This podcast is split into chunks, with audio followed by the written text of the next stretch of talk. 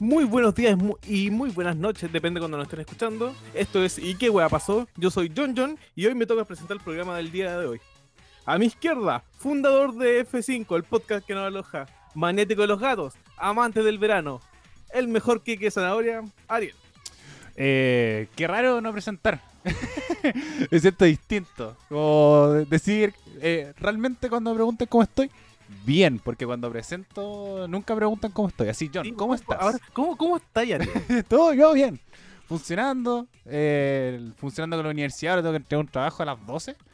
Y pero lo tengo listo, así que durante el programa lo voy a terminar. ¿Y tú, John, cómo estás? Yo súper bien, como siempre toda la semana un poco cansado porque entre trabajo he, dormido pésimo, fue un fin de semana que dormí muy mal, así como dos días durmiendo como a las 5 o 6 y levantándome temprano. Chucha. Así que como lo yo. La vida del hombre trabajador nomás. Sí, no sé, pero muy raro. Y a mi derecha, con sangre de caminero, con sangre de brasileño, racista, mata Paco del podcast oficial Raimundo. Hola John John, ¿cómo estáis? Y vuelvo a decirlo, una presentación como el pico, pero no importa, me caéis bien igual. El, eh, puta, yo he tenido una semana súper, súper eh, tranquila. Estoy súper contento porque el monte pasó a fase 2, así que he podido salir a recorrer, a caminar tranquilamente, respirando bajo mi mascarilla, obviamente, y bueno, lo único de novedad es que ayer le, toqué, le tocaron las vacunas a mi hijo, así que dormí como el hoyo porque estuvo fiebrado la noche y todo lo demás. Pero nada que hacer. Cosas que pasan. Bienvenido a la paternidad. Y hoy, por primera vez en mucho tiempo, desde que hacemos podcast online, obviamente, tenemos un invitado. Que es de la prueba, pero que odia el tipo prueba. Se define como kawaii, pero no es otaku. El infunable y controversial Kokuni XL. Hola, hola amigos. Muchas gracias por la invitación. Hace tiempo que quería venir Conozco de mucho tiempo a John, que me había prometido venir a uno de sus podcasts. Eh, la última vez que calzamos, bueno, fue en una que otra marcha ahí por el rechazo, pero bueno, aquí estamos y, gracias por invitarme. me estoy fonando, me estoy dejando con el hoyo. Eso mismo, como hemos dicho abiertamente como en este programa, como todos aprobamos, y ahora John se nos está cambiando la camiseta. Pero si nos conocimos. Ya, ¿de verdad? En una marcha por el Ah, y espérate, y lo que es peor, el John me estaba funando a mí de verdad, John, tenéis verso. Lo que es mi solamente la contrafuna, antes de que me Claro, la contrafuna. Ah, eh, vamos a, quería invocar la funa infinita. Eh, Raimundo, Raimundo está sobando las manos. Estoy muy feliz por, por estar acá. Eh... ¿Cómo estás? ¿Cómo estuvo tu semana? Eh, bastante bien, yo, bueno, estoy, tengo la suerte de estar en una comuna que salió hace algunas semanas de, de la cuarentena, ¿ya? Ahora, de hecho, pasó a fase 3, Así que bueno, se puede ver mucho más movimiento, hay mucha gente en la calle. Eh, lo que alegra en cierta forma es que todos con sus protecciones, ¿cachai? Desde los niñitos hasta los abuelitos, todos con, con la distancia, las mascarillas. Igual se ve harta gente en la calle, lo que tampoco es tan bueno, pero, pero bueno, ya tratando de buscar una normalidad, la nueva normalidad, como dicen algunos. Pero bien, dentro de todo bien, bien, bastante, bastante bien. Eh, pero preséntate a ti mismo. Como para que la gente te reconozca. ¿Qué puedo decir de mí? Eh, diseñador, artista, eh, como dice John, bastante controversial, porque bueno, yo apruebo, pero detesto el tipo apruebo. Aún así, me gustan los filtros de Instagram, los ocupo, me gustan las fotos de Homero Simpson. Ya, ya pero ¿qué, ¿qué odia el tipo apruebo? Explícanos. Es que sabéis que me genera, no sé, porque hay mucha gente que yo conozco a través de mi vida que me cae pésimo y es abanderadísimo del Cipo Apruebo. Y hay otros, ¿cachai? Que me caen puta bastante, bastante bien y que por desgracia son del retraso. Así que puta, el, Cipo Apruebo a mí me genera cierto, no sé, bueno, me genera, no sé cómo explicarlo. Y, aquí partimos mal, mm, el rechazo. No, no digamos retraso. Ya, yo ya... a ver, me presentaron como una persona controversial. Creo que tengo que venir a cumplir ¿A quién trajiste, John, weón? Ya, pero conversemos de esto, conversemos del, del para la gente. No, no, espera, ¿podemos decir retrasismo o no? No, no, no. No, pues, vamos por el. Eh, aquí hay límites. Este programa tenemos ciertos límites y yo encuentro que el. Ariel, estoy metiendo a la TAM para buscarle los pasajes al, al Johnny a su amigo. sí, ya todos. Aquí entramos todos. No. Aquí no, se salva nadie. No puede pasar. Las señoras del Persa de la Florida o de Puente Alto nos pueden atacar. Puede ser, no lo descarto. Pero ¿Por qué Entonces- están hablando de las señoras del persa? ¿Cómo? ¿Por qué dijiste las señoras del persa nos pueden atacar? Las señoras del per- de los grupos de Facebook del persa. Eh, grupo de compraventa. Ah, Se, se pelea, se funa, se mata, todo. Eso bueno, es lo que no me gusta de bueno, ti. pues- Siempre atacando a los poderosos. Me encanta. Eh, bueno, para la- contextualizar respecto a qué es el CIPO apruebo y por qué ha generado tanta polémica en la última, bueno, desde que comenzó este proceso constitucional. Sucede que eh, como una de las formas de campaña que se ha generado en redes sociales es eh, la campaña del CIPO apruebo, que es como una alternativa o una forma de campaña como no partidista, no de organizaciones, que era como a partir de distintos personajes de la cultura popular eh, generar un CIPO a prueba. Y que ellos decían como CIPO a prueba como algo obvio que tenemos que realizar y se han generado un montón de ilustraciones y que se han difundido por redes sociales. ¿Por qué ha generado tanta polémica? Porque se habla de que desvía mucho el foco principal de lo que es el apruebo. De, que es como una campaña casi como de chiste. De decir como ya votemos apruebo porque sí, porque es moda y no entendemos el trasfondo detrás de cambiar una constitución. Eh, eso es lo que tengo entendido yo. Ustedes que me pueden complementar respecto a qué es el CIPO apruebo porque ha generado tanta polémica. O sea, eh, yo he escuchado, por ejemplo, que personas, no, no Kokuni, sino otras personas, se quejan del CIPO apruebo porque eh, no tiene contexto. No, es solo CIPO. Es como obvio, apruebo, pero no hay un contexto de yo apruebo por esto o yo, yo tomo esta decisión de la apruebo por lo otro. Entonces, sobre todo ahora que estamos en, en proceso constitucional, empezó a tomar mucho más fuerza con eh, el inicio de la campaña por el plebiscito. Y ahora tú, Kokuni, Kokuni, ¿eh? Sí, Kokuni. Kokuni ya. Eh, ¿Por qué te molesta el apruebo? Es que te digo algo, mira, yo en parte es bastante lo que tú decís, ¿cachai? Que encuentro que le baja mucho el perfil al proceso, y aquí me voy a poner un poquito más serio, al proceso que estamos viviendo, el proceso constitucional, ¿cachai? Que es una votación donde hay que intentar convencer no solo a los que hablamos como choro y sipo guacho y al weón que es mi amigo y al weón universitario, sino que también y principalmente a los adultos, adultos mayores, ¿cachai? Gente que es un poquito más conservadora y, dar, y darle notar que esto no es, ¿cachai? Una votación como lo que se dice ya estamos votando una nueva constitución y, y vamos a hacer Chilezuela y toda la wea, sino que es un proceso donde están abiertas a ideas de todos, ¿cachai? Donde todos tenemos que construirlo y siento que el CIPO a prueba excluye mucho eh, de la manera así como tan coloquial y tan juvenil a esa parte de la población, ¿cachai? Que a lo mejor no es rechazo, pero que igual se siente chocada porque no cacha muy bien para dónde va el CIPO a prueba, por eso, porque le falta el contexto, ¿cachai? De una campaña un poquito más seria. Por ejemplo, en redes sociales hay varias, no sé, eh, sitios web que están haciendo campañas por el apruebo, pero demostrándote que, weón, estamos votando una constitución escrita en dictadura, que nos ha prohibido avanzar en muchos sectores y con mucho fundamento, ¿cachai? Y no anda con el CIPO y nada más, ¿cachai? Es por eso más que nada porque a mí me molesta un poquito. Y yo te digo, yo soy reapruebo, pero el CIPO apruebo, siento que deja mucha gente fuera. Yo estoy de acuerdo con lo que dices, pero al mismo tiempo yo siento que es una buena estrategia de comunicación, weón. Como siento que es una buena propaganda.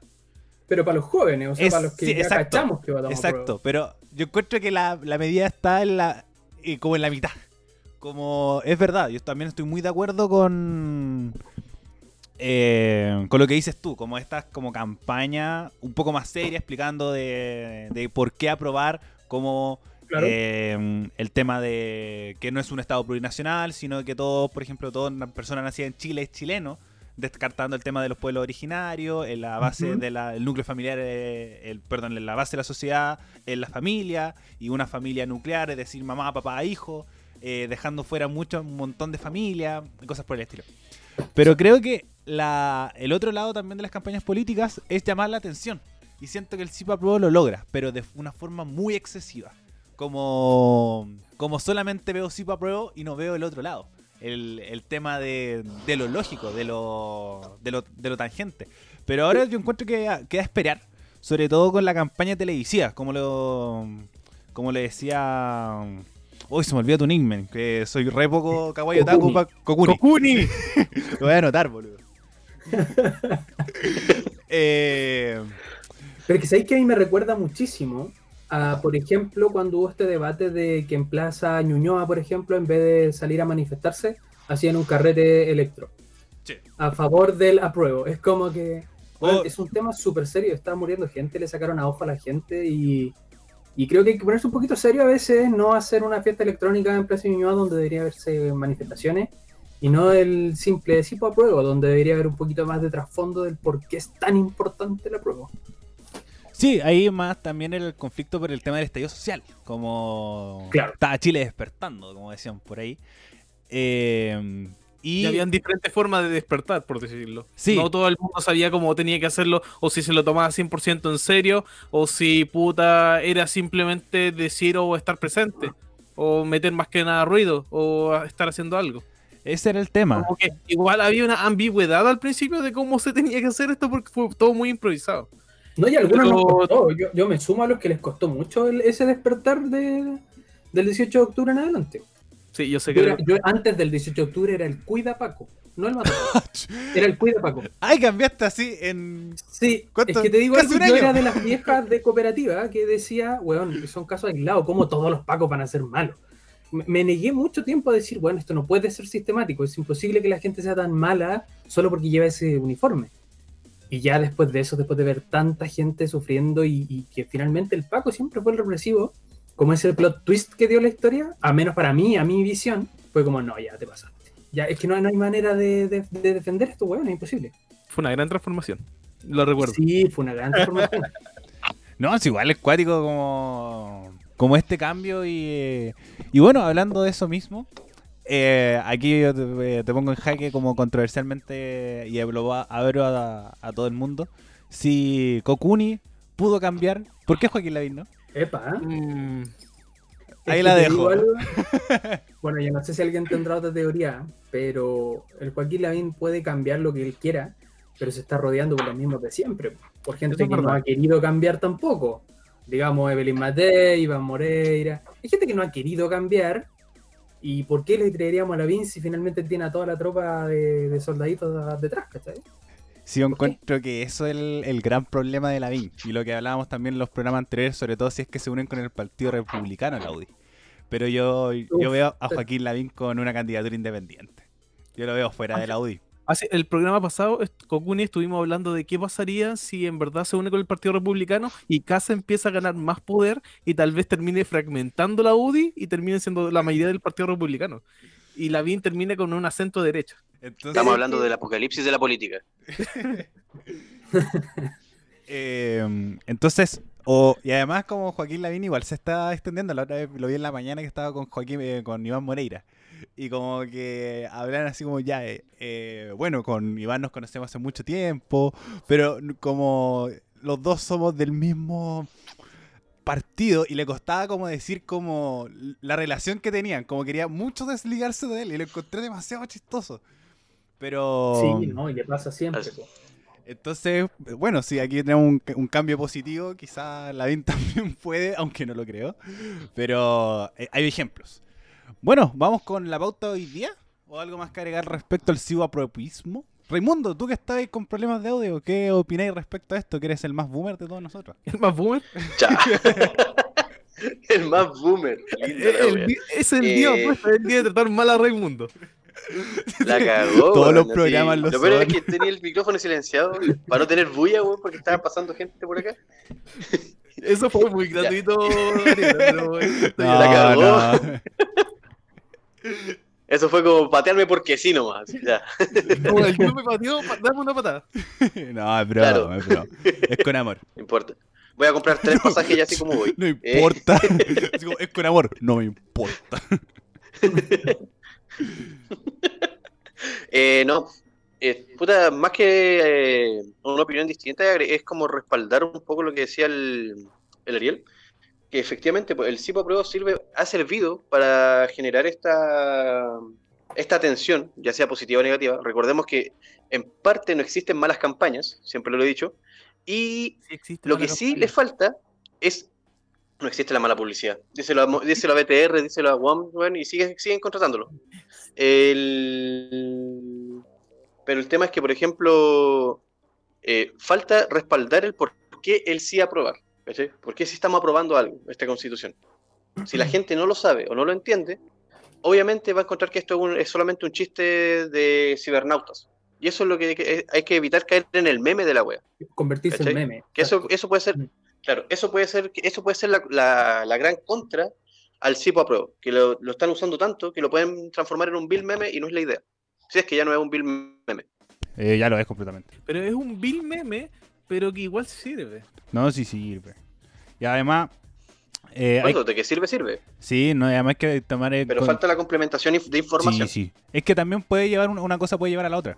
Como no es llegar y por lo mismo, como ya, oye, ¿qué onda de la prueba? ¿Cachai? Y ahí uh, alguien se mete a buscar, investigar, a generar, y sobre todo, siento que igual queda harto, queda harto el plebiscito. Entonces no creo que. Eh, y más encima, ahora que está eh, hablándose mucho, que el rebrote, que el 18, que mm, incluso la, la- la derecha, sobre todo, está buscando que esto se suspenda, que se aplace. Claro. eh, hace que esto se- quizás se pueda seguir alargando. Y no creo que. Y bueno, no se puede alargar más, ya no hay más tiempo. No. Hay muchas elecciones juntas, incluso. Así que. Solamente hay que esperar. Yo siento que es un complemento. Ayuda. Pero en, el, exceso que está haciendo actualmente, puede ser perjudicial. Eh, bueno, ahora nos vamos con la bota del día de hoy. Y eh, nos vamos con el tema de la semana, los camioneros. La semana pasada ya habíamos eh, visto la previa de la aprobación, como la previa de la consolidación del paro de camioneros. Nosotros grabamos miércoles en la noche. Y después empezó a quedar la grande. Para decirlo en buenas Me palabras. cagué, me re- Y hay un hay varias polémicas que se han generado, pero partamos con el inicio. Con, eh, con los camiones cerrando carreteras. Muchachos, ¿qué opinamos al respecto? John, voy contigo. O sea, primero que nada, eh, los pacos no hicieron nada, weón. Les dieron abrazos, besitos a los camioneros, así como les sobraron el lomo, le quitaron los chanchos, y no hicieron nada, nada, weón. Solo, solo los cuidaron, nada más. Y hubo, hubo agresiones a personas que en verdad estaban transportando cosas. Incluso salieron virales de personas que tenían camionetas, no camiones, transportando verduras de feria y que las trataban como camiones y las dejaban apartadas para que no pudieran entrar. Así como vamos a, no sé si des- desabastecimiento, pero vamos a cortar un poco la cadena de esto solo para pa huevear, güey. Más que nada.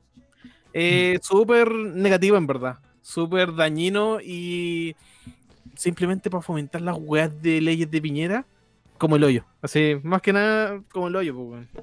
Sí, eh, es un conflicto que, que, bueno, ya habíamos dicho la semana pasada, tenía poco de, de positivo en cualquiera de los aspectos que se tuviera. Y además con el tema de cierre de carreteras y la poca y la parsimonía con que trataba el gobierno esta situación, hacía que todo se entrampara, se pusiera un poco más complejo, sobre todo la, reacción de Víctor Pérez, que eh, decía que se iba a utilizar todos los procesos de ley y después que le rechazaron la propuesta, habló de una implementación de la ley de seguridad del Estado, pero ¿cuánto fue ya? ¿Casi una semana? ¿Cuándo se le... Ayer, ayer, casi una semana de la, del paro para aplicar esta, esta ley y después de un polémico video, pero ya vamos para allá. Eh, Raimundo, ¿qué opina? res- Bueno, después voy contigo, Raimundo. Va- voy primero con Kokuni y después tú que tienes mucha más información. Kokuni, voy contigo. ¿Qué opinas respecto Sí. a los camioneros? Póngale. Eh, no, mira, sabes que a mí me.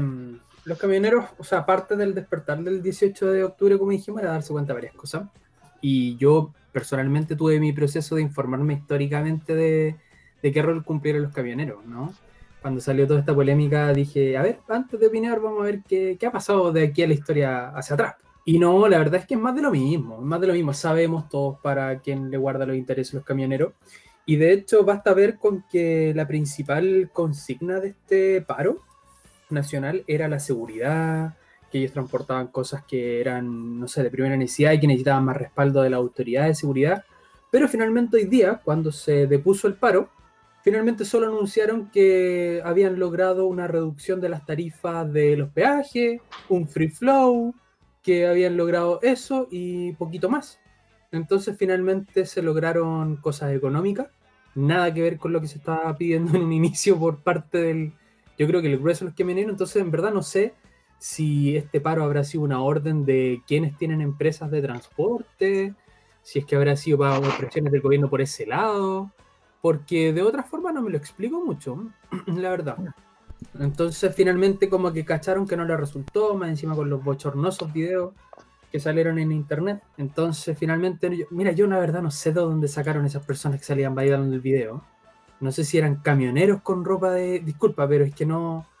No sé, no sé de dónde sacaron todo eso. Espero estar equivocado. Pero bueno, la verdad es que mm, decepcionado, decepcionado de todo. No, no, no tengo muchas más palabras sobre eso.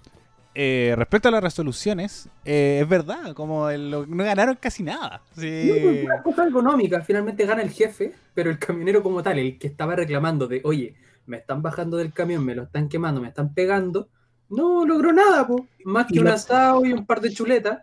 Y No la pregunta es. ¿es verdad el camionero estaba quejándose de eso? ¿O el jefe estaba mandando al camionero que se quejara de eso? No, yo encuentro, no, yo encuentro que el desprestigio del movimiento se dieron cuenta que esto no va a llegar a ningún lado. Porque no creo que seáis tan jugado, ¿cachai? Para, por ejemplo, eh, tú como empresario, aplicar una ley de huelga o un paro, que es como casi legítimo, para poder eh, obtener tus recursos económicos. ¿Cachai? Como se perdieron un montón de weás. Se perdió mucha plata en esa weá. Así Mm. que no creo que incluso fue una apuesta tan grande si es que decir como, hoy si es que el empresario les dijo como, ya cabros, párense, porque ustedes tienen el poder, tienen el movimiento, eh, para como bajar un par de pesos de peaje. No creo, yo encuentro que era muy arriesgado esa situación. Pero es que te digo algo, pasa algo en el tema de camionero, que, a lo mejor pasa por alto a veces. Hace rato mencionaron, por ejemplo, y y voy a acotarlo, Raimundo dijo que, que, claro, BTR seguía vendiendo por eso. Pero pasa que BTR a veces no vende netamente por su publicidad, sino que porque es una de las cinco únicas marcas que vende el servicio. Y aquí en Chile pasa lo mismo con el servicio de camiones. No deben haber más de dos o tres dueños de toda la flota de camiones en Chile. Entonces, parar entre ellos y, coordinarse entre ellos para hacer un paro nacional, ¿cachai? Para que no pase ningún camión. Y de hecho, los que estaban pasando los estaban parando. Para mí no es tanta pérdida. O sea, son dos, dos o tres días de trabajo, les pasamos plata para un poquito de carne, para las chiquillas, y sería. Es que ¿Sí? yo voy más allá de eso, por ejemplo, con los productos que se trasladaban. Por ejemplo, hoy día salió, se viralizó mucho un video de un camión de fruta, que era um, como un camión entero y con un montón de cosas. Entonces, como esa, esa es la pérdida que se puede generar y que te puede generar problema con una empresa, más allá de la empresa del camión. Entonces, a eso voy. Tú puedes tener Sí, le genera pérdidas con el cliente, finalmente. Sí, entonces yo final. encuentro que Claro, claro. como la- el riesgo por decir, ya sabéis que parémonos, desde el, como la conspiración de decir que fue el camión, el empresario de los camiones, no creo. Yo encuentro que los camioneros vieron que eh, decir como loco, nos pillaron este video con las chiquillas, nos van a presentar querellas, nos van a poner la ley de seguridad del Estado. No Estamos, están Y peor funando. aún, nos Por- van a funar. estamos Claro. para la, estamos pa' la corneta. Es decir, estamos para el loli. Aceptemos los que nos dan. Yo encuentro que el. Y más encima, ya desde el inicio se veía que había un poco prestigio de esta weá. Entonces, yo siento que por ahí va, que no tenían por dónde sacar más de lo que iban a sacar. Así que yo encuentro que va más por ahí que por un- una cuestión de, de empresariado. Bueno, Raimundo, ahora Sí, el, Ra- el- Raimundo, dale. el de sangre camionera, que ya hablamos los ignorantes. Venga, el que sabe.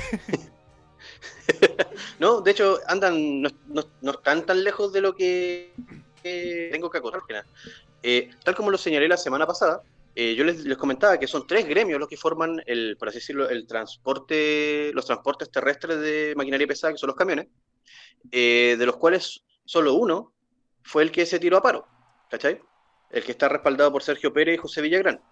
Eh, también quiero destacar, y lo vuelvo a destacar, que, es eh, que José Villagrán es un candidato UDI, lo dejo así súper claro y con mayúscula, no lo olviden jamás. José Villagrán, candidato UDI, ¿cachai? Eh, y Sergio Pérez el presidente nacional del transporte y carga. O sea, él está a cargo, de, él está literalmente, él es el que supervisa las cargas a nivel nacional. Ahora, pese a que ellos son los representantes de este gremio, contaron con menos del 5% de la participación total. ¿Qué significa esto? Que tenía dos gremios en contra y aún si sumáis los camiones de esos gremios, camiones de su, propia, de su propio gremio no se unieron al paro. ¿Cachai? Mm. Eh, o sea, es decir, ni su propio gremio estaba el 100% convencido de lo que estaban pidiendo.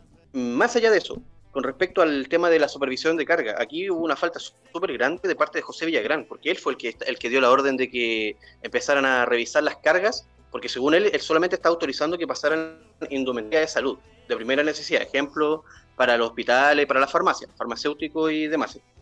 Sí. Y, eh, y acá fue un, un- le pusieron, un, disculpe la expresión, pero le pusieron un callampazo de proporciones bíblicas, porque él no es nadie para venir a inspeccionar las cargas de los camiones. Para eso existe. Claro, no tiene autoridad para ello.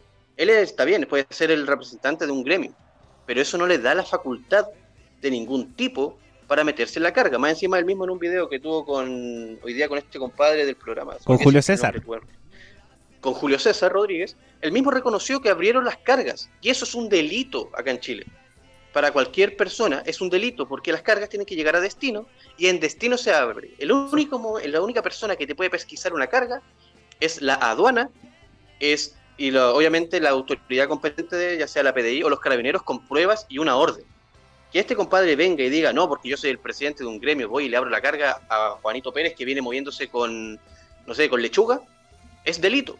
Y eso es una weá que no, tiene que, dejar- que no se tiene que dejar pasar por alto, pero sé que nuestro lindo gobierno lo va, lo va, va a hacer la vista gorda. No, y nadie va a hacer Eh, nada. no, y quiero destacar también tres frases que el día de hoy leía porque estaba escuchando a Juan Araya, que él es, él es uno de los presidentes más respetados dentro de lo que es el gremio, el presidente de, eh, de los dueños de camiones, ¿cachai? Y él uno de los que no- en- desde el inicio dijo, yo no me voy a meter, no me voy a sumar a esto, porque es una estupidez, ¿cachai? Eh, la primera frase dice, nosotros no participamos porque estábamos con una situación muy complicada a nivel país. Cuando uno se pone en posiciones intransigentes, llegamos a un punto cero como estamos hoy él sabía desde el día uno, desde el momento en que se propuso esta, este paro, que no iban a conseguir nada.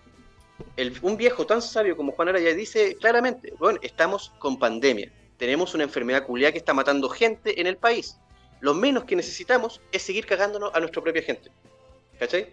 Y cuando él lo, él lo pone en la mesa, obviamente este 95% de, de transportistas y el resto de los gremios le respetan mucho, le dicen, tenéis razón, pero la tele no, lo- le ha dado la pantalla necesaria a él. Pero sí se están concentrando en este 5% de hueones que pararon el país, 7 días. Que por cierto, 7 días es una cagada en relación a paro eh, de transporte. Eh, la segunda frase. El tema de la Araucanía es muy profundo. Hay que dialogar y conversar. Hay que juntar a las forestales, los agricultores, los camioneros, los comerciantes y sentarlos a conversar con el pueblo mapuche. O sea, tenemos a un representante de un gremio que sí está dispuesto a abrir un diálogo para con la para con el pueblo mapuche, que es con el que en este momento se supone que se tiene el, gran problema.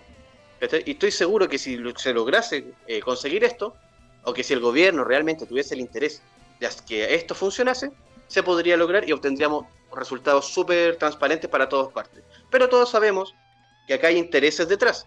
Hay siete familias, de las cuales ya hablamos en un programa hace mucho tiempo, que hay una específicamente metida y arraigada en la Araucanía, que son eh, los cuales son dueños de la forestal Minico y que han matado una- una- un centenar de personas por allá. ¿Cachai? Y mientras estén estos intereses políticos detrás, jamás se va a llegar a un consenso eh, y ni a soluciones eh, transparentes. Tal como, dije, tal como señaló el John, todas las petitorias que se hicieron, todas las petitorias que estaban así en favor, es más de lo que ya hay en la Araucanía. Más represión, más patrullas, más milicia, más capacitaciones para que se vayan a huear afuera y que vuelvan así como comando selva, comando jungla, comando palmera, como lo quieran llamar a los hueones, Mm. para que sigan eh, eh, sigan presionando al pueblo mapuche. ¿cachai? Pero no quieren dialogar. Y mientras no haya un diálogo transparente, no se va a lograr nada. Lo de las quemas de camiones es de que es un tema grave, es un tema grave. Pero aquí siempre apuntan diciendo que el pueblo mapuche está quemando los camiones, que son los mapuches los que son terroristas, que están los terroristas metidos ahí. Viejo, lo dije en el programa pasado, cuentan con tecnología de, eh, de última generación desde el año 2018 y no han sido capaces de pillar a terroristas, siendo que en otro caso, hace muy poco tiempo, un dron sobrevolando pilló a un hueón en un bosque. ¿Cachai? O sea, ¿de qué me están hablando? Allá tienen helicóptero, tienen drones, tienen huevos volando 24-7. Yo cuando estuve en Tirúa fui testigo de cómo la hueá todo el día. Y los pacos andan con su, con su metraca bajo el brazo y toda la bola. ¿Cachai? O sea, que me digan que no tienen a un terrorista es porque no lo quieren tener. Porque a ellos les conviene el caos en ese sector. ¿Por qué? Porque, lo reitero, hay intereses políticos de por medio. Hay, hay bolsillos que se están llenando diariamente y que obviamente este paro a esos bolsillos no les afecta, porque ellos también son inversores, ellos también invierten en este en lo que es el transporte. eh, la última frase que dice, estos movimientos parten fácil, pero cuando hay que bajarse y cerrar el tema, ahí está el problema. Esa es la frase que más destaco de Juan Araya en esto, porque tal como señale, tal como señala, perdón, iniciar un paro, iniciar una protesta puede resultar muy fácil, pero si no hay una dirección, si no hay una claridad, y lo que es peor, si no hay una forma de, consens de consensuar el, un acuerdo que beneficie a ambas partes, no queda en nada. Lo que lograron los camioneros es nada. Lo que querían lograr eran netamente intereses para otras personas, no para ellos. Eh, para quienes no sepan, mi padre fue dueño de microempresa de transportes de camiones. En paz descanse mi viejo. El tema, que yo lo converso con los mismos transportistas de acá de la casa, y ellos me dicen, viejo, nosotros no, no, nosotros no nos conviene parar, porque el camión para y no llevo el puchero a la casa. Esto no es una realidad que yo me esté inventando, que yo les diga, porque así como un testigo desde que esté mirando solamente la tele. Yo aquí yo vivo con, yo convivo con, eh, con, transportistas, convivo con choferes diariamente, convivo con mecánicos, converso con los hijos, de, con las familias, me crié compartiendo la mesa con ellos. ¿cachai? Y te puedo asegurar que eh, ellos mismos dicen que hay empresas que son súper maricones. ¿Por qué? Porque el camión puede estar parado, pero el dueño sigue ganando. ¿Por qué? Porque ellos tienen una concesión por la carga. Ellos no se ganan el viaje. No es como la en esta empresa al menos aquí se paga el viaje. ¿Qué significa esto? Que si el camión no llega a destino no te pagan, ¿cachai? Mientras que la empresa, por ejemplo, de los, de los mencionados anteriormente, de don Sergio Pérez, José Villagrán, ellos tienen concesiones. ¿Qué significa esto? Que el da lo mismo si el camión está parado o no, a ellos les van a pagar igual, porque ya está la plata invertida, ya está la plata inyectada ahí, ¿entienden? Por esto, me molesta tanto cómo, se cómo incluso los mismos medios de televisión se han prestado para darle tanta tribuna a una minoría, a un grupo tan pequeño. Estamos hablando de un 5% con cueva en 7 días. ¿Cachai? Eh, siendo que para otras manifestaciones, literalmente sí dejaron la cagada. O sea, ahí sí estamos hablando de, un, de donde se unieron más del 50% de los transportistas y sí paralizaron el país como sí paralizaron el país de veras, en base a una necesidad regente en esos momentos. ¿Cachai? pero lo que vimos ahora fue para mí una falta de respeto. Ahora, centrándome solamente en el tema del video que se filtró, no sé si alguien quería hablar de eso, pero para mí eso es una ordinariez, eso es una falta de respeto tanto al gremio, tanto a los transportistas, a sus familias, viejo. Lo que pasó ahí es una desfachatez por parte de los que supuestamente estaban en paro. Se supone que estaban luchando, poniéndose la camiseta por los jefes, la guay que quieran hacer. Pero viejo, no puedes prestarte para ese tipo de weá en algo tan serio o que para ti era serio. Eso demuestra el tipo de circo que estaban haciendo estos tipos en siete días. Eso es lo que tengo yo que contar por lo menos de este lado. Eh, bueno, igual agregando a lo que decía el Raimundo, igual por lo menos la, televisión, que era el, medio siempre más criticado, más visibilizado, eh, siempre eh, se ha mostrado muy en contra del paro camionero. Como al, al Villagrán se le han hecho pico hasta aburrirse. Sí, sí, sí. Entonces, como por lo menos hay un puntito para la tele, a diferencia, por ejemplo, del estallido social, que siempre se mantuvo súper neutro, como, como no mostrar lo que quería mostrar todo el rato. Aquí, el, aquí se dio cuenta que el perro de camioneros no tenía sentido por ningún lado. Porque ni la tele, que fue, ha sido muy, muy criticada, estaba en contra de los camioneros. El gobierno estaba en contra del paro de camioneros. La gente, todos, todos, todos. Así que aquí como se veía que no iban a ganar por ni un lado, no, ni un lado. Y oye, oigan, ¿saben quién estaba a favor del paro de camioneros? ¿Quién? Pucha, la, la, pareja de mi vieja que es derechista. Venga. Los, los, camioneros están exigiendo lo justo. Sí, oh. Los mapuches los queman. Está diciendo, está apoyando toda la wea. Obvio, por ejemplo. Bueno, cuando te, eh, muéstrale este capítulo y dile que el hijo de un microempresario de transporte dice que un saco porque no podía apoyar eso. Si no sabía, no apoyé. en este programa varias veces lo hemos pelado, así que. Em, Estábamos como terminando todas las 11 y dije, como así como, no, puta, camioneros culiados que molestan. Y me abrió los ojos y hasta terrible enojado. No, pero. Pero por ejemplo, en la derecha hubo una discusión entre Jackson y un diputado de RN que era un nombre em, como, como súper chistoso. A ver. Aquí está. Urri Urritico Echea. Cáchate el apellido, Que, que, era como. un apellido de primo. Sí, sí como sus papás son primos al toque. Eh, que se generó una discusión en el Congreso, eh, como bastante fea. Y como que el loco defendiendo a los camioneros, que era lo justo, que, eh, que la quema camión y bla, bla, bla. Eh, pero ahora pasando el video, que para mí es lo más chistoso de lo que sucedió en la semana. Eh, ordinario, ¿qué querés que te diga? Ordinario. Eh, es que, puta. Y bueno, para mí, y más encima, lo más ordinario después fue las declaraciones de, de nuestro compañero Villagrán, que era un, un video falso. Weón, eso no, fue no. más ordinario. no, el video en verdad es del año, el año pasado. Del- Tiene un recuerdo. Y eh, tienen mascarillas porque estaban fumigando. Ordinario. No, güey, no podía. Y, y además como ahí realmente como que todo estaba mal. Porque estaban cerrando la carretera en horario de toque de queda. Eh, como rompiendo las medidas sanitarias porque si nos pasamos La como eh, la no haya distancia social y además en espacios exteriores y bueno, en un lugar con cuarentena es de 10 personas o más. Y había más de 10 personas. Eh, y además como en un paro. Entonces, incluso cuando pasó el video, yo lo vi y decía, ni cagando desde ahora. Así como, como tan hueones. Así como ni cagando desde ahora. Y después lo veo que están con todos con mascarilla. Y fue como, chale, es de ahora. eh, Kokuni, opiniones del video. Yo te lo dije, creo. ¿De dónde sacaron esas bailarinas? Es que te digo que no, no lo entiendo. Yo creo que eran ellos mismos nomás. Otro montaje más nomás. Así como los camiones que se quemaban y la carga estaba intacta. Otro montaje. Camioneros bailando la convertirse camionero. en meme. Claro, quisi- quisieron convertirse en meme, disfrutaron su minuto de fama dentro de esta pandemia. Y ya está. Yo creo que por ahí va. Porque no me niego a creer que una bailarina le haya querido bailar así también a un camionero. Por favor. Así que no, eso. El- No, com- completa- lo que sí, cabe, destacar que eh, le, le- le aviso que la soberbia de Villagrán, loco, esta weá, pa- este weón la ve como una victoria, se lo aviso. El weón después se va a sentir pecho inflado, es que yo logré una victoria con un par de camioneros. Eh, A mí de- me encantaría que a alguien le pusieron la, algún proceso legal, no sé, porque mm, yo tenía entendido que aquí se infringieron muchísimas cosas. Partiendo por Exacto. el toque de eh, partiendo por el revisarle la carga a los camiones, partiendo por, eh, digamos, bloquear las vías de tránsito libremente. Entonces, como que me encantaría que saliera, no sé, cualquier persona, un grupo de abogados, aunque no ganen.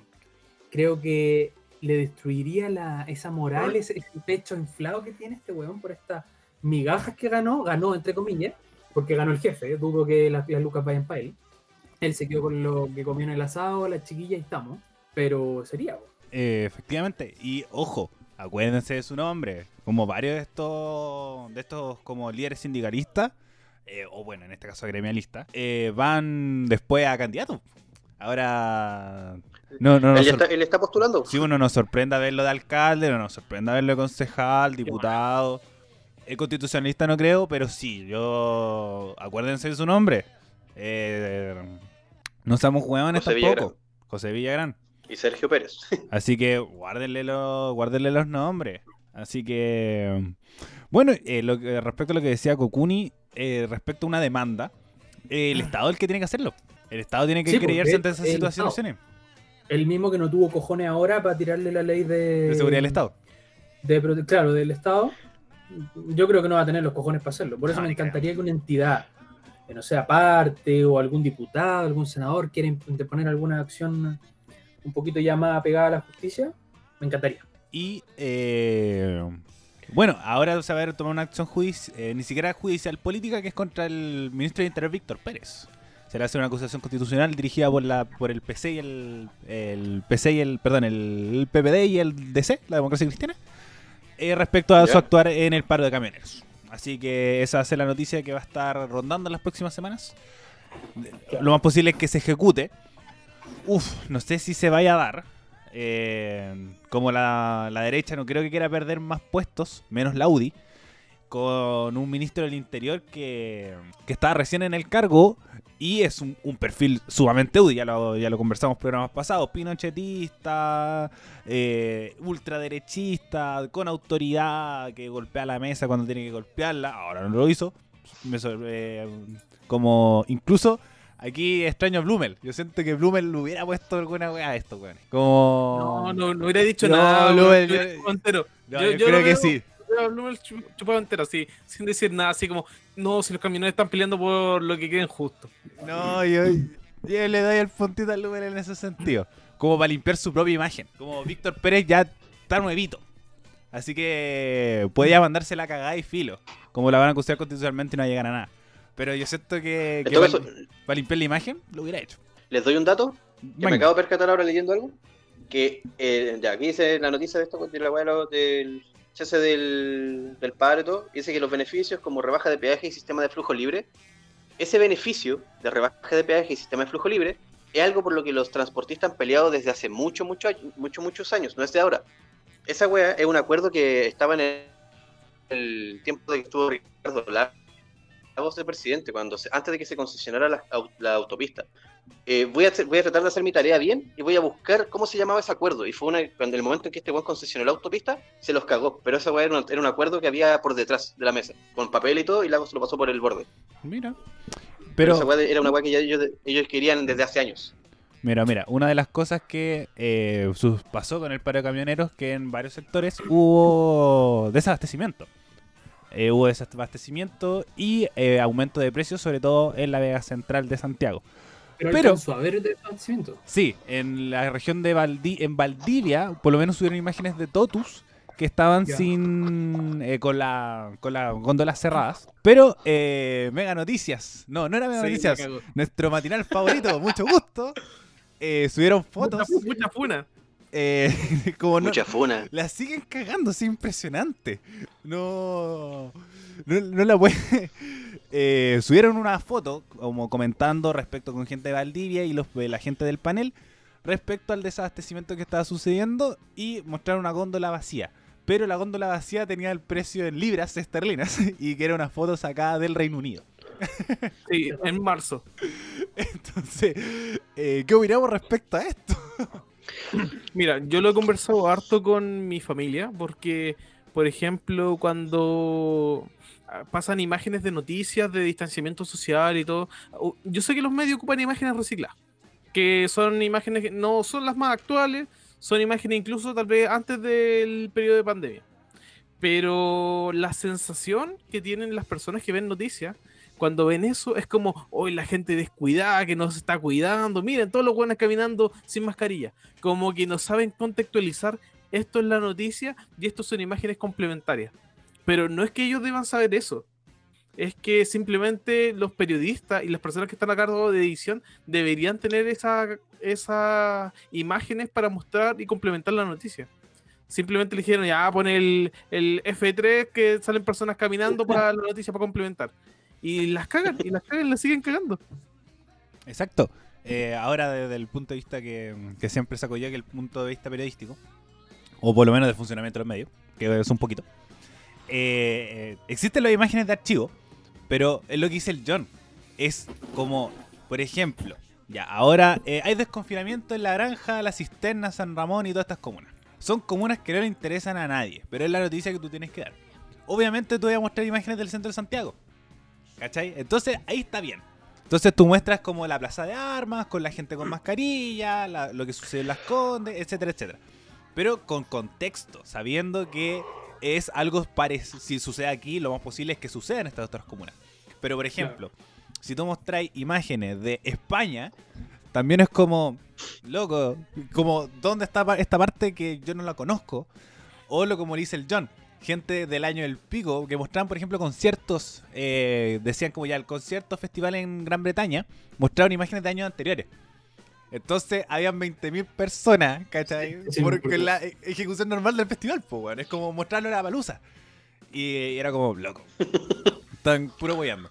Pero ahora, esta es como puro sensacionalismo porque ni siquiera era chilena y hablaban como si fuera una situación chilena. O sea, so- se basan de buenos ellos y dejan de buena a la gente también, pues. Tipo así como, oh, las góndolas vacías, pobrecita, la gente de allá. Ay, mire la imagen y quedan, no, no hay nada. Sí, ¿Sabes que weón. yo le comenté al, al John durante el día? Yo pensé que era una imagen de, no sé, pues, blog internacional. Porque en ninguna parte decía Chile. Después él me mandó el video, que claro, estaba ahí la, ¿cómo se llama? Está la Boloco, con no sé quién más, comentando de, oye, en Valdivia está pasando esto. Y no, se me cayó todo el argumento. nuevamente, nuevamente ya no, no, no hay, no hay ropa que prestarle, sí, es vergonzoso. Eh, ese es el tema, vergüenza, ¿cachai? Como, eh, bueno, echaron al, productor de que es Pablete, que era el, el productor que le hizo que le cortara el pelo al, al camarógrafo. Y ahora llegó otro weón y lo van a volver a echar, ¿cachai? Porque esta misma cagada que, como, no sé, ¿cómo no aprenden? Si eso no me sorprende. Ya, por ejemplo, te creería Bienvenidos. Que Bienvenidos como sensacionalista, ¿cachai? Como, como este show del morbo. Y es como su línea editorial y como, puta, ya está. Eh, que sea ético o no, allá ellos. Pero por lo menos van con la verdad. Eh, Pero a diferencia de mucho gusto, que es como gente funada y cagándola y cagándola y cagándola y volviéndola a cagar. Y ahora desde edición mandan una foto errónea para volverla a cagar más.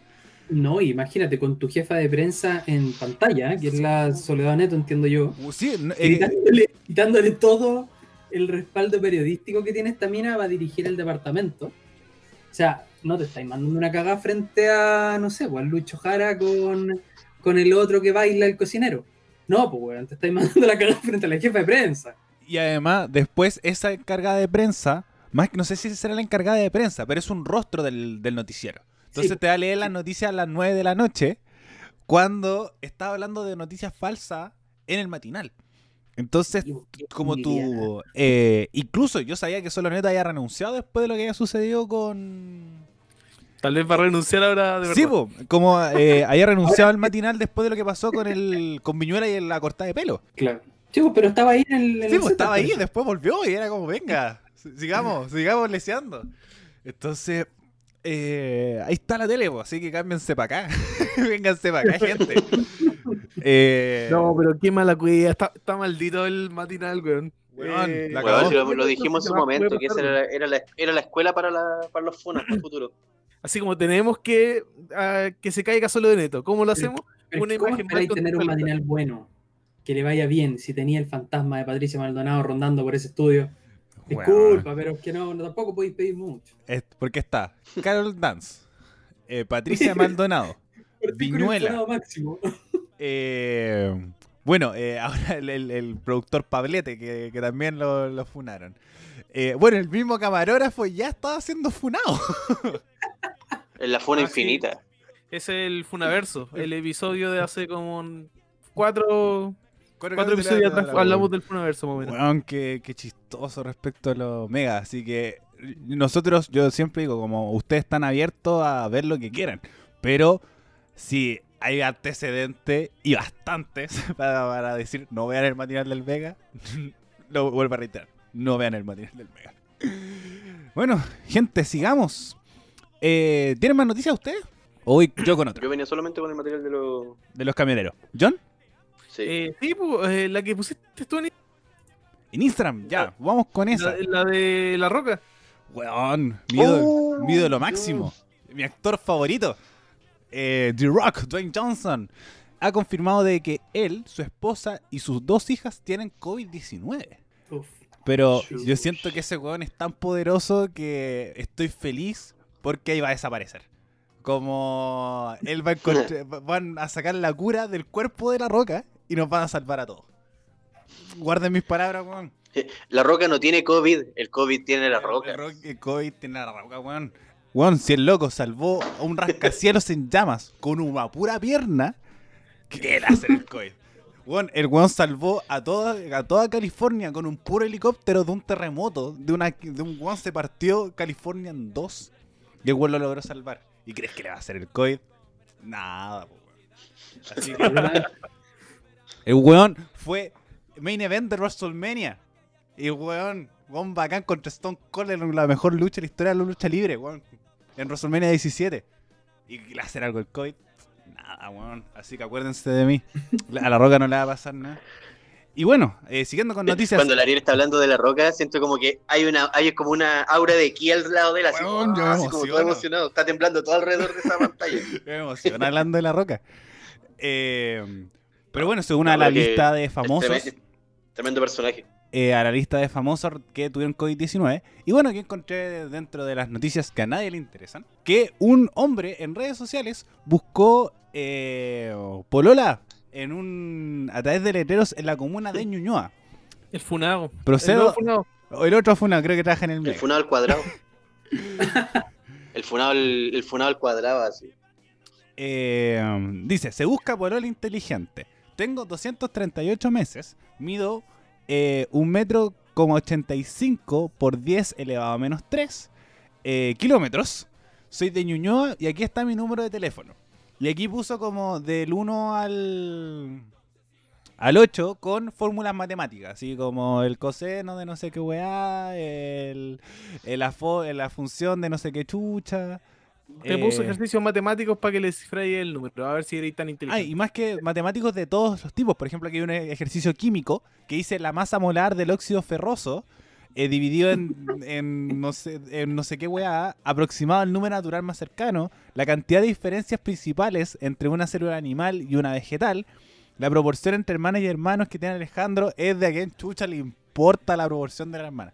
Eh, reto real, por favor sacar foto y eh, no sacar el volante, por si alguien más quiere intentar, jaja. Eh, después eh, se sacó, bueno, se, se viralizó por redes sociales y causando mucho rechazo, incluso diciéndole que es la versión barata de Sheldon Cooper de Big Man Theory. Yo lo que había visto es que causó tanto rechazo que lo están tratando de funar. Así como, no, weón, estoy diciendo que las minas no son inteligentes, que muy pocas van a poder resolver esto, y lo querían quemar vivo. Eh, Mm. Es que además, eso de buscar, pol- yo, yo lo había leído como solo buscaba Polola y, y después leí la, la cuestión, pero ahora vi que era Polola inteligente y ahí la cagó. po.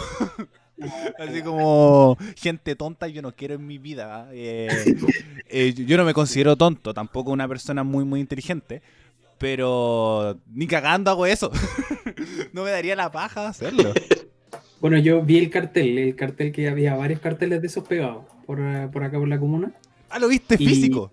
Sí. Hola, vi va muy físico, lenta. lo vi físico. Y no, pues, o sea, después se empezó a viralizar por las redes y, y ¿qué puedo decir?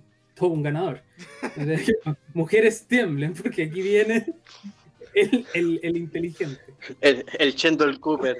Sí. Aquí viene el Chendo- todo un ganador, pues, ¿qué, qué se puede decir? Y, Mujeres obviamente querían aprender matemáticas y todo para responderle. ¿Y qué habrá pensado? ¿Qué se le habrá pasado por la cabeza de decir como... Si yo siempre cuando veo estas como ideas como demasiado estúpidas, me imagino el meme de Piñera, que dice como, "Mm, estoy soltero en tiempos de pandemia. Mm, voy a hacer... Y, creo que... pulento. Y todas mis ex han sido unas estúpidas. Mm, voy a hacer un ejercicio matemático para definir mi número y ahí va a encontrar el amor de mi vida. Quedará Puta, yo tuve la esperanza hasta el último minuto de que era un troleo de parte del weón. Hasta que ya empezaron a funar. Creo que ahí estuvo la- lo malo. Porque, oye, vi que fue un troleo y chao y reámonos todos.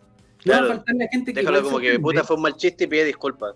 igual la gente se va a ofender si esa weá es clara. ¿Cachai? Y, y sobre todo si esto llega a internet, puta, internet no es para... Internet no tiene piedad. No tiene piedad. Aunque tú seas la mejor persona del mundo, te van a criticar. ¿Cachai? Entonces, finalmente, yo lo hubiera dejado como un troleo, hubiera, me hubiera hecho el chistoso. Y Y hablando de eso, eh, ¿no tenía una noticia similar? Eh, Ah, sí, eh, va, va de la mano con el acoso en internet también. Que es el tema de lo que le pasó a Elizabeth Olsen, esta actriz que actúa en bueno, la franquicia Marvel como Scarlet Witch. ¿Ya? Ya resulta que hace, bueno, algunos días, todos sabemos que falleció el Eh, actor de Black Panther. Chadwick Boseman. Sí, Chadwick Chadwick Boseman. Boseman. Eh, falleció debido a un cáncer al, al colon, me parece. Y bueno, una noticia lamentable que impactó todo Hollywood finalmente, ya, de diferentes medios, DC le rindió un tributo también, ¿cachai? Subiendo una imagen de Black Panther a sus redes. Y bueno, básicamente toda la familia Marvel, Disney, de Hollywood, etc. Pero hubo una persona en particular que no se refirió a esto, que fue Elizabeth Olsen, que no subió nada a sus redes sociales no subió ni un comentario, ni una foto, nada, a diferencia de sus pares de, de cast, ¿ya? El tema es que para los que sabemos un poquito más de, de Marvel y conocemos ya el trasfondo de los actores, cómo se llevan, qué otras franquicias llevan protagonizando, sabíamos que había una relación súper, súper estrecha entre Elizabeth y Bosman, ¿ya? El tema es que la gente le empezó a criticar y a, ofender prácticamente en su Instagram de por qué no se refería al fallecimiento de su, de su compañero, ya de su amigo, por así decirlo.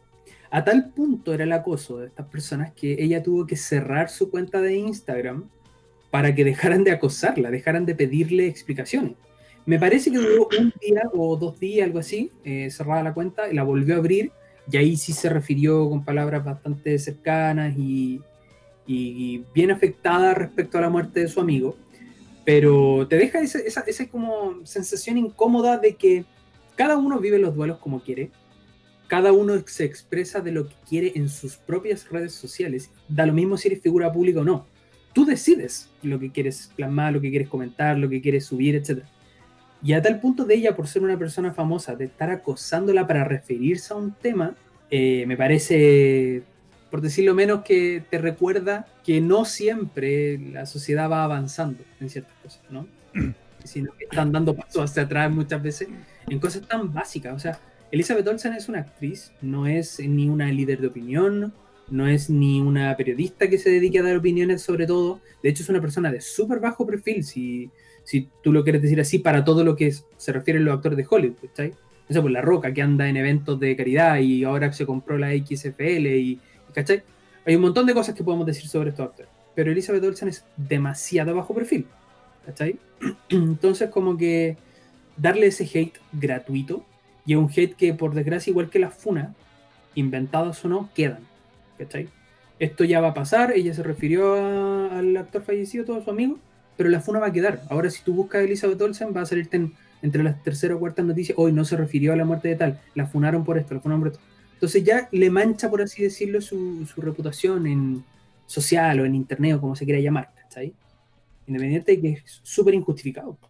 Dentro de los memes que salieron fue como Millennials descubren el luto privado.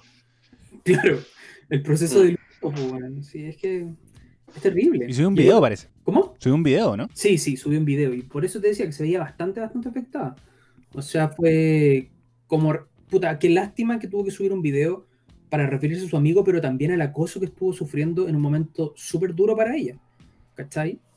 Entonces, como que ahora salga gente que finalmente no sabe ponerse límites a, a los fanatismos, a pedir opiniones, etc.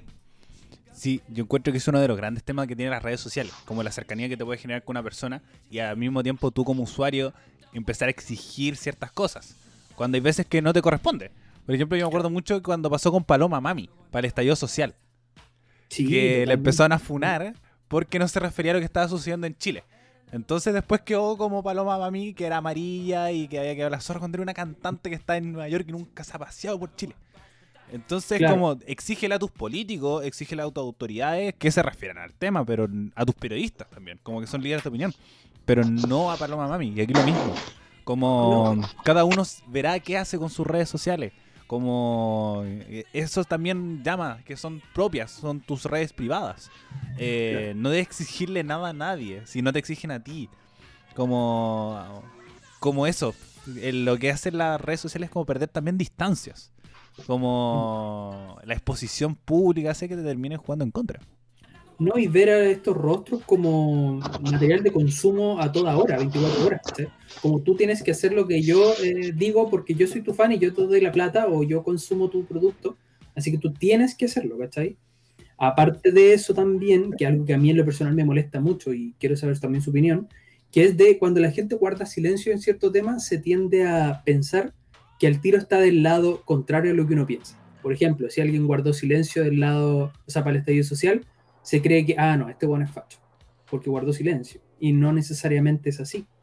Simplemente él tiene un proceso distinto para asimilar lo que está pasando, para referirse al tema. A lo mejor no se quiere referir al tema porque no es su onda. Para mamá es una cantante. ¿Cachai? No tenía por qué, a lo mejor si no querían, no tenían por qué obligarlo o presionarla para referirse a eso. Ni siquiera es su pega. No, sí, también es todo un tema como el, el exigir y también si, si no te gusta. Es decir, como no me gusta lo que piensa él. Decir, Claro. Me recordó un poco lo del festival cuando salió Mon Laferte, Sí, siendo así Mm. como, no, ¿saben qué? Todos me decían que tenía que dejar la cagada, pero yo soy solamente un artista y en verdad no sé cómo abordar esto. Sí, hasta ella se puso esos límites, pues, ¿cachai? Y ella compartió para Estallido Social su opinión como le compartimos todos, de manera a veces un poquito más, más fuerte, más, más, más, más tibia, pero finalmente solo compartió su opinión como persona, no ni siquiera como el artista, ¿cachai? O, o lo otro es que también cuando no le creen. Que también te- se puede generar como un tema de estrategia de, de publicidad, de decir, eh, no sé, po, Kika Silva, que, que ha sido un personaje súper criticado por un montón de cosas. Y ya, y si se refiere a estallidos sociales como, no, no te creo, burguesa, eh, como eh, mujer eh, de los estéreos, de los cánones de, de belleza establecidos, y como tú siempre has tenido privilegio y no, has- no te ha tocado sufrir lo que le ha su- tocado sufrir como una, una clase media baja, una clase baja. Entonces, eh, ahí se van con los otros temas. Por ejemplo, si Paloma Mami me hubiera dicho lo mismo, quizás también lo hubieran criticado por eso. De decir, tú nunca te has paseado por Chile, eh, naciste en Nueva York, tienes privilegio, y un montón de De cosas. más, sí, po, de más que sí. Entonces, eh, solamente queda enseñanza que en internet siempre te van a criticar, como decíamos antes. Eh, como, no, no me acuerdo cómo se refirieron al tema de, de este tipo que buscaba porola por, eh, eh, por este cuartel que internet no, ah, eh, no, no da tregua. Como Eso mismo. eh, aquí se pasa lo mismo. Así que bueno, un, un tema. John Raimundo, ¿qué opinan ustedes al respecto? O sea, yo más allá del énfasis en el tema de los, o sea, de los cibernautas tóxicos que en todo ámbito hay, incluso yo creo que hasta nuestro mismo programa genera ese, ha generado ese tipo de reacciones o ese tipo de conversaciones, ¿cachai? En algún momento. Eh, yo quiero hacerme, hacer referencia a Chadwick Boseman y a, lo que, a los testimonios que dan los cercanos de él. Porque este personaje estamos hablando que murió por cáncer, loco. Y aún estando con quimio y con terapia y demás, se seguía grabando su papel para los rodajes de las películas. Igual eso es súper rescatable de él como personaje. Ahora, con respecto a Elizabeth Olsen, yo creo que cada quien es libre de llevar el luto y el duelo como me- mejor le plazca. O sea, finalmente nadie es dueño de una verdad absoluta, nadie es dueño de una actitud eh, total. Y claro, acá hay veces que las redes sociales te vuelven súper antisocial, ¿cachai? Te vuelven súper poco empático para con los demás. Y por ahí parte todo. La empatía es lo que no se tiene que perder. Más allá de si la opinión del, que está enfrente mío quizás no sea de mi total agrado, tiene que existir un mínimo de respeto para con él, porque finalmente es su opinión, es su forma de ver las cosas. Ahora, si es correcta o no, ya eso queda, lib- eh, queda a libre interpretación del- de la contraparte, ¿cachai? Y no tiene por qué inferir tampoco quizá el- la opinión de uno. Eh, mal por los cibernautas, mal por la fanaticada, eh, por la fanaticada, no sé, tóxica, que por así llamarla. Porque la loca, tal como estaba mirando el video de hecho ahora, y de verdad que se ve para la cagada, está así, como que la lloró toda, así. O sea, entienden, ella es una actriz. Ella no es solamente bruja escarlata, ella también es una mujer, tiene familia, tiene, tiene una vida detrás de, de las cámaras. Así como cualquier persona que detrás de su trabajo tiene una vida. ¿Cachai? Y no necesariamente te tienen que medir por lo que tú haces, también tienen que respetarte como una persona más. Y obviamente reitero mi respeto a Chadwick Boseman por el tema de que el hombre súper apasionado para con lo suyo y que estuviese rodando con, pese a estar con quimio y demás, bueno, bueno, un héroe, más allá del traje. Porque, puta, yo igual tuve un familiar con cáncer, o sea, yo viví lo que fue la terapia, el, una persona de primera fuente con cáncer y todo lo demás. Y es frígido, weón, ver a una persona de- después de esas terapias para cagar. ¿sí? No son lo mismo, ¿cachai? Así que, mi, puta, un héroe sin traje para mí.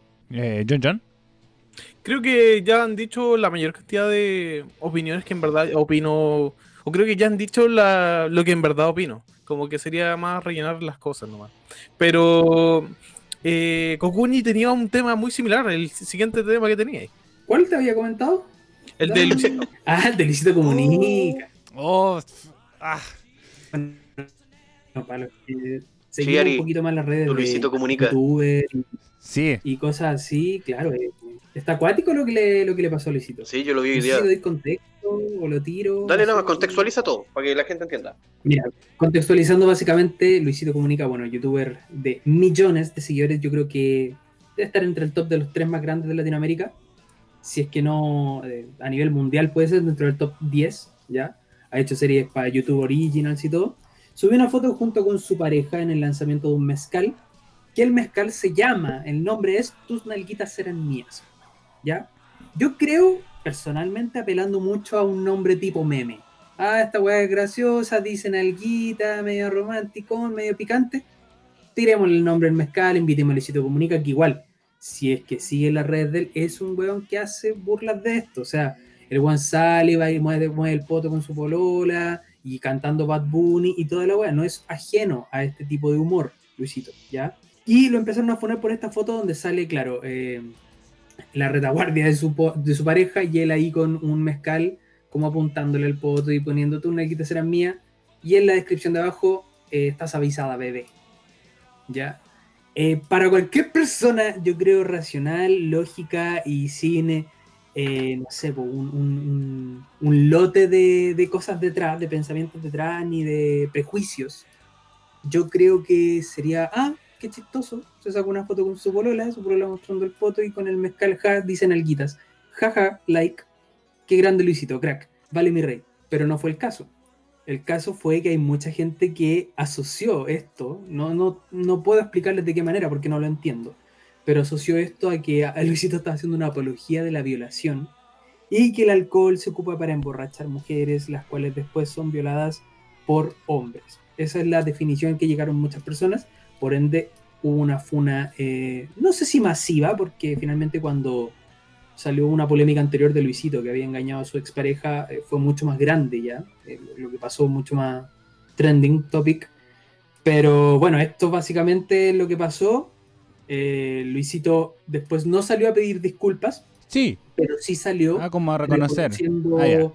que a lo mejor algunas personas se podían haber sentido pasadas a llevar, que lo tomen como ejemplo, incluso, que me parece súper bien que lo haya dicho, que lo tomen como ejemplo, que, pucha, con estas cosas a veces no hay que mejor bromear ahora, que incluso aunque no haya sido con la intención de bromear de eso y estaba súper alejado de eso, si es que alguien se llega a sentir ofendido, mejor evitar.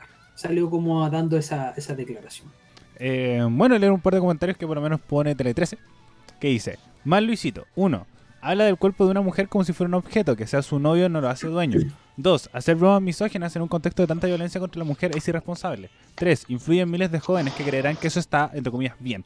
Eh, también tenemos otro que dice, a varias en algún momento de nuestras vidas intentaron emborracharlas para aflojar, ya sea amigos, vatos en el bar o nuestras parejas. Ven tan normal que esto suceda que Luisito Comunica lo toma como chiste.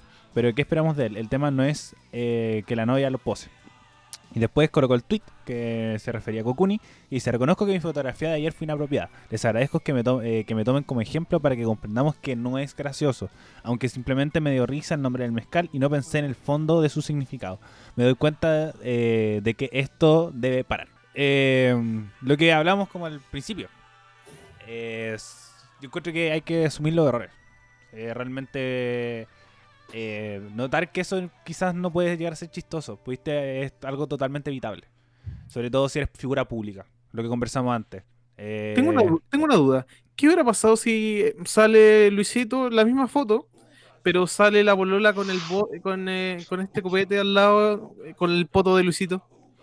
También. La misma, la misma imagen a la inversa. Yo Yo, creo que no hubiera pasado nada. Las, dos- las Es dos imágenes en una foto. es que por eso, Así yo encuentro que caus- eran mías y nalguitas eran mías. Yo encuentro que no se hubiera causado tanto impacto mediático. Pero sigue estando mal igual. Como. Como cualquiera de los dos lados sea, está mal. Pero no hubiera causado tanto impacto mediático como lo está. como lo es. Se hubiera tomado más de chiste. Pero igual sigue estando mal. Por lo menos por mi lado. Pero es que te digo algo, yo creo que uno lo... Está bien, todos podemos decir, sabes que está mal, pero ya poniendo en base como un- una verdad absoluta el hecho de, ah, se está burlando de una violación. Pero en este caso no es así, él nunca, ni siquiera yo creo que los creadores del mezcal le pusieron ese nombre haciendo referencia a eso. Me cuesta creer que un creador dijo, otra las chiquillas, ponele, tus serán mías. No creo que haya sido la estrategia de marketing para poner el nombre ni la intención de la foto. Yo creo que la idea era, oye, pongámoslo tan aquí será mía porque es como un nombre de meme, la gente se divierte con mezcal, y el otro sacó la foto. Tal vez, tal vez el nombre del mezcal se pecó de inocente. Así como, no, Es que puta, así como, no, eso como, puta, tu poto es mío, ja, eso, pero que suene mejor. Eh, una, un sentido más posesivo, machista, ya que estamos hablando en una, estamos hablando cuatro hombres blancos Sí, sí. chilenos eh, sobre esto. Sí, totalmente. Entonces, no, y, eh, como es verdad, o sea, lo- los creadores pueden tener ninguna mala intención, pero es como lo mismo que criticamos, por ejemplo, cuando iba Checopeta a Viña. ¿cachai? El loco no creo que tenga malas intenciones de decir como, oh, las mujeres, y que el copete, y que todo esto, o que Dino Gordillo, que, que también Gordillo, que contaba chistes, ¿cachai? De la señora en la casa y todo, y eso lo encontramos gracioso. Pero estaba mal. Entonces, creo que, que uno se puede reír de muchas cosas, pero al mismo tiempo eh, se pueden sacar de contexto como varias cosas y que termina estando mal. Entonces, siento que, que sí, eh, se puede como ver como, ah, es un chiste, pero sigue estando mal siendo cualquiera de los dos lados. Así que yo, yo opino eso. No sé qué va a ir cerrando ya el capítulo de hoy. Yo quiero cerrar con, la, con el, Oh, ¿tan con el de, Sí, tenemos una hora de quince de programa. Luchito Comunica. Que por ejemplo dice, como yo, muchos hemos sido parte de una cultura que normaliza bromas que jamás debieron ser graciosas, ni hoy ni nunca. Leo la retroalimentación en redes y me da gusto que las personas levanten la voz. Gracias por recalcármelo. Seré mucho más consciente de lo que publico. Ese fue el último tweet que publicó respecto al tema de la foto Luchito Comunica. Y tal como señala él, o sea, por lo menos, hom- al menos tuvo la capacidad de pedir las disculpas públicas de la misma forma y asumir que la cagó, ¿cachai? Finalmente. Igual eso, eh, igual eso también hay que destacarlo. Pero el hecho de que por lo menos reconozca que la cagó, eh, habla, entre habla un poco mejor de lo que hizo. Sí, la otra que haberse hecho el weón y filo. Claro, exacto. Chiquillos, tenemos que hablar de temas muy, muy, muy, muy rápido. Así que tenemos como menos de 5 minutos para hablar de estos temas. Vamos. El Vale. Cyber Day fue como el hoyo. Sí, lo- Los ¿Cuándo precios no? estaban más inflados que la chucha. Incluso estaban mejor antes en Cyber antes que Sí. en Cyber Day. Lo, lo, lo- lo advertimos. Era. lo, lo anunciamos. Es que no era tan esperable. Igual se esperaba que puta bajaran un poco los precios, weón. O que volvieran a la normalidad. Es- Pero no que los subieran es que. y los pasaran por Cyber Day. Es que yo, les de- yo lo que decía, estamos todos en la casa.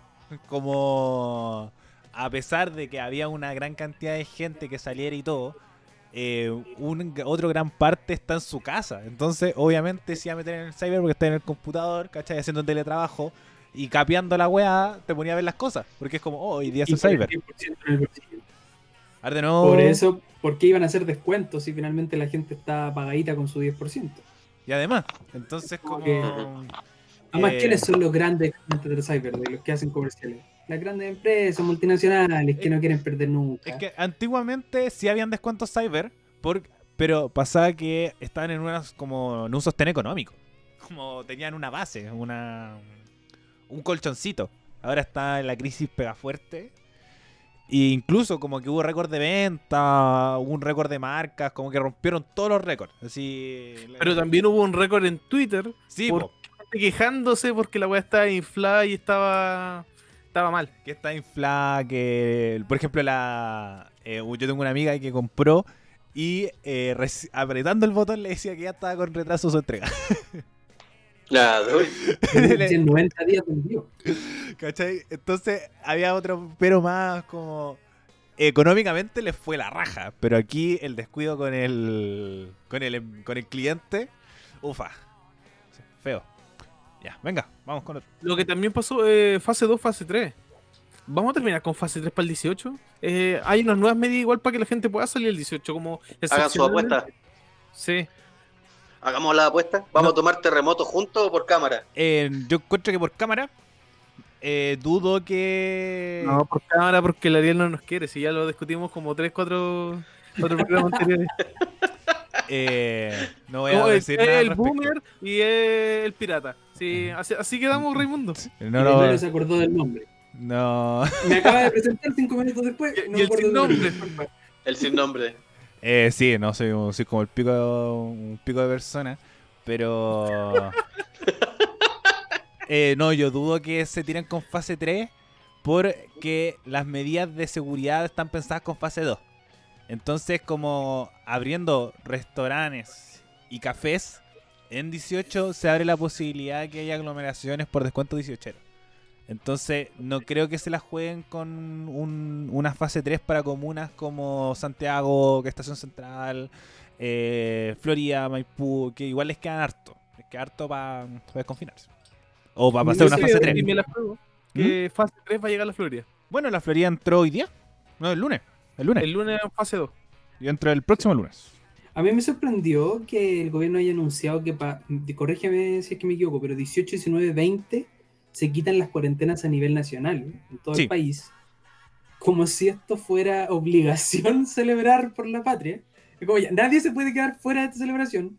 Recuerden que todos tienen que carretear, así que vamos a levantar las cuarentenas, consuma, gaste y luego se vuelve a encerrar.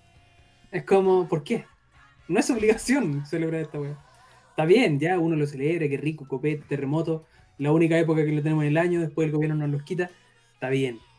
Pero no es obligación tampoco. Puede celebrarse con su familia, que usted quiera se puede comer una empanada. Eh, entonces, apelar a la responsabilidad. Eh, si el gobierno nos libera, digámosle como, loco, están mal.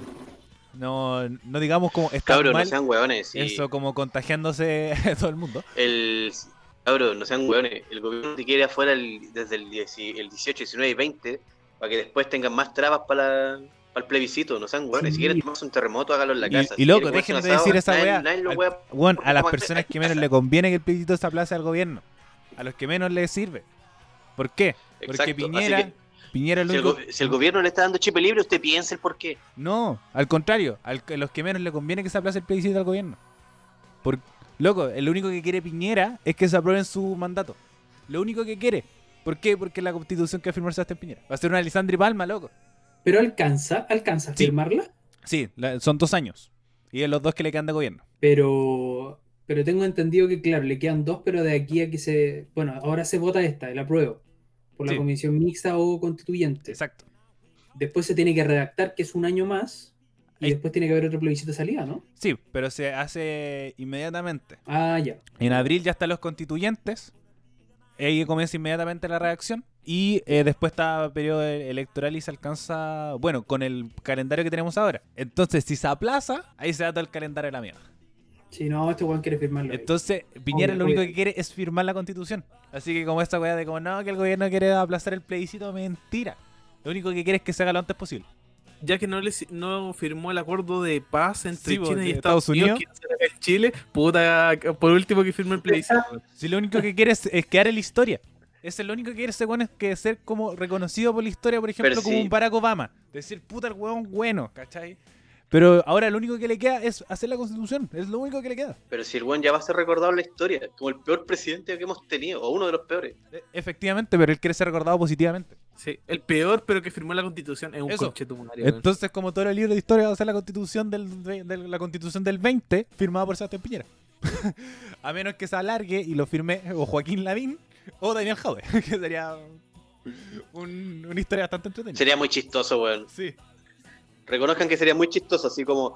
Y bueno, estamos listos para firmar. Entra Sebastián. Ah, se te acabó el mandato. Pasa al siguiente. Weón, sería, sería chistosísimo. Pero No, Pero mi por eso- posibilidad de brillar. el gobierno lo único que quiere es que se haga el Claro. plebiscito por lo mismo. Y La última, última, última noticia antes de terminar el programa. eh, Facebook y el discurso de odio. No sé si ustedes cacharon Me que. Eh, Facebook no controló eh, hace poquito un discurso de odio. Se creó un grupo de, por los disturbios de Estados Unidos y se juntó gente a armarse y a defenderse eh, por Facebook. La cosa el grupo de Facebook recibió 465 denuncias para que bajaran el grupo y Facebook dijo así como, ¿saben qué? Esto el grupo está bien, pueden juntarse a armar para defenderse. Pueden armarse y- y en un grupo, está bien, no, no es malo. La cosa es que al final terminaron con dos personas muertas en un incidente por ese grupo armado. Así que Mark Zucker- Zuckerberg tuvo que salir a pedir disculpas y como que está la cagada en Facebook por eso mismo. Porque no estaba controlando los, los grupos de odio. Sí, Mark Zuckerberg es la persona más negligente respecto a esos temas. Por ejemplo, vale destacar lo que sucedió hace un año en Nueva Zelanda. Que un tipo, incluso ahora le salió la sentencia de cadena perpetua en Nueva Zelanda, que salió a, a matar gente en una mezquita. Eh, realizó una bacera. Ay, el buen, el, el buen hizo una, una- un video en vivo. Hizo un live en. Facebook que duró 17 minutos. Entonces, como ahí se criticó que loco, eh, transmitiste en vivo una matanza, ¿cachai? Eh, no, algo no menor. Entonces, eh, Facebook es una de las empresas más negligentes de la vida. Entonces, no me sorprende. Me, me parece de. Bastante fácil culpar a la plataforma que ocupa el asesino para transmitir su. Como, oye, tú te llevas los, pa- los, pa- los platos rotos, ¿cachai? Pero en verdad, ¿dónde estuvo la justicia para evitar eso? Programas sociales para evitar la matanza, ¿no? Eh, ¿Cómo consiguió esa arma? Es que son ¿Qué grupos de pasó? odio. mucho, mucho antes de eso a que lo transmitieran en Facebook. Esa cuestión de juntarse por Facebook pudo ser por Facebook, Instagram, cualquier parte les sirve a estos hueones. Si es la plataforma. Entonces, me parece bastante fácil culpar a la plataforma y derivar la conversación a ese lado. Cuando, oye, es internet, ¿cuántas millones de personas tienen Facebook? Tampoco es que se, hay una logística normal o existente para hacer bloqueo. O sea, si tú hoy en día pones una foto de una impresora color negro HP en Facebook y preguntas en la marca y el color de la impresora, te bloquean el comentario de la respuesta. Porque dice negra HP. Y eso es un bot. ¿Cachai? Es que Entonces, ahí va lo otro de que por qué no se hace con estos otros grupos. Y respecto a lo que dices sobre cómo es fácil dirigirlo a la, a la plataforma, eh, sí tiene una, un grado de colaboración más que de responsabilidad. responsabilidad. Como siento que una colaboración con la justicia es decir como loco, ojo, como estos grupos se están organizando. O loco, es como discurso de odio. Por ejemplo, Twitter tiene, tiene censurado los discursos de odio y las fake news. ¿Cachai? Entonces, siento que es verdad. Lo, la- es la punta del iceberg. eh, respecto a como por qué eh, se lleva, eh, qué lleva a ellos a pensar que por ser negro te tienen que ir a matar. O eh, que tienes que defender eh, tu patria de estos ladrones, ¿cachai? O de la intervención china, qué sé yo. Es como lo que conversamos en unos programas sobre Pornhub. Sí. Así como Mm. hay personas que suben pornografía infantil a Pornhub, pero quieren tratar de cerrar Pornhub porque no está legislando eso. O sea, ¿debería la plataforma tener un mayor filtro para ese tipo de contenido? ¿O es culpa de las personas que están subiendo? En verdad es ambas. ¿Cuánto es lo que la plataforma debe hacer para que no pase eso? Igual también hay que, hay que recabar que aquí Facebook ya tenía antecedentes. O sea, tenemos el caso que mencionó el Ariel, que sirvió como, como, piedra, como piedra base para decir, ¿saben qué? Esta plataforma se usó de esta manera. Nada cuesta poner a hueones si te están llegando las alertas de que se están ciber, ciber organizando para cometer otro, otro delito. ¿Cachai? De, de, enviarle la información a las autoridades pertinentes, ¿cachai? Si para eso, yo creo que hay un buena que le pagan por revisar esta, estas, estos reclamos. No creo que, que sí, la weá pero queden ahí solamente como. que haya un reclamo al día o de todos los perfiles que hay, de todo el grupo que se deben crear a cada hora. No creo que Facebook tenga Ya, pero- un equipo de Pero Sí. eh, recuerda que Facebook funciona por algoritmos también, pues, o sea, te, eh, Sí, Bueno, además hay un bot que te lo puede revisar, pues, como si tú mismo O- dijiste O te lo puedes suspender. que te lo puedes suspender. Claro, ante sospecha es mejor, yo creo, evitar. Suspender podría ser una opción viable. Hasta que lo revise un moderador. Sí, entonces como Exacto. si tu el algoritmo te bloquea la, la negra HP, ¿cachai? Eh, ¿Por qué no en estos otros casos? Así que aprovechemos la inteligencia artificial, que, que además Facebook plata no le falta. Eh, Dejemos, exacto. Eh, no, no, es una pobrecita empresa. Ya muchachos, John, Y eso sería. eh, usted conduce, usted cierra. Allá. Muchas gracias por escucharnos hoy en nuestro programa de ¿Y qué hueá pasó? Voy a darle el pase a los panelistas para que se despiden y partir con Kokuni. Despide. El autobombo es promocionar sus redes sociales, promocionar su nombre y promocionar lo que usted quiera. Eh, no, muchachos, nada. eh, yo hace bastante tiempo tengo ganas de venir al podcast, tenía ganas de participar de algo así. eh, así que le agradezco igual la, la instancia, la invitación. Había tenido la oportunidad de ir a un par de programas de radio por otras cosas, pero sabes que me sentí bastante cómodo, me gusta hablar de contingencia. Pese a que a veces tengo comentarios bastante ácidos, ustedes se dieron cuenta. Un poquito polémicos, medio, medio fune- funeque. Pero nada, lo pasé, lo pasé súper bien. Eh, solamente promociono en mi Instagram que voy a estar subiendo eh, cositas igual de polémicas y algunas cositas geek en Kokuni XL en Instagram. Y bueno, esta semana también parto con algunos streaming, así que bienvenidos todos los que quieran verme y comentar diferentes cosas ahí. Eso, ¿Y a dónde te podemos seguir? en Kokuni XL en Instagram. ¿Por qué XL? Ah, es que mira, voy a, no sé si me puedo tomar el espacio para decirlo. Espera, Pero- estamos en horario de. de- Si estamos en horario de mayores. No, pero sí es súper es súper ñoño lo que voy a decir. Es súper ñoño. Ya, venga. Básicamente mi, mi, mi alter ego de redes sociales se crea en base a dos cosas que me han definido en mi vida. Una es mi gusto por, obviamente, el Cocoon, que es un mítico personaje anime, Cocoon, y que soy una persona XL, así que, ¿por qué no mezclarlo los dos, Cocoon y XL?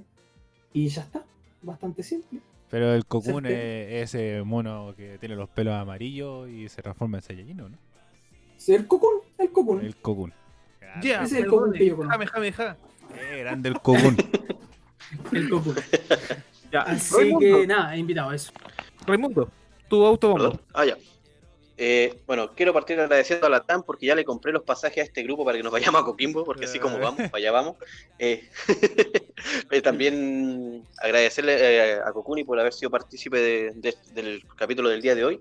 También a todas las personas que nos han escuchado hasta este punto e invitarlos a seguirnos en nuestras redes sociales, eh, en Instagram como y qué wea pasó y en mi red personal como Turco Maestro.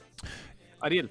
Eh, bueno, recuerden seguir la- nuestras redes sociales como arroba y qué hueá pasó en Instagram y qué hueá pasó en Facebook y también las redes sociales de la radio que nos ampara radio.f5 en Instagram y radio F5 en Facebook. Y eh, como director de, de esta radio, editor general, eh, tengo que decir que las opiniones vertidas en este programa son propia responsabilidad de quienes las emiten y no es propio pensamiento de radio F5. eh, Y eso ha sido el programa, chiquillos. Muchas gracias por participar. Y nos están ¿Ven por qué tuve que pagar los pasajes? la próxima semana. Los Y compré por Cyber Day. Así que, chau, chau. Ya nos vemos. Chau.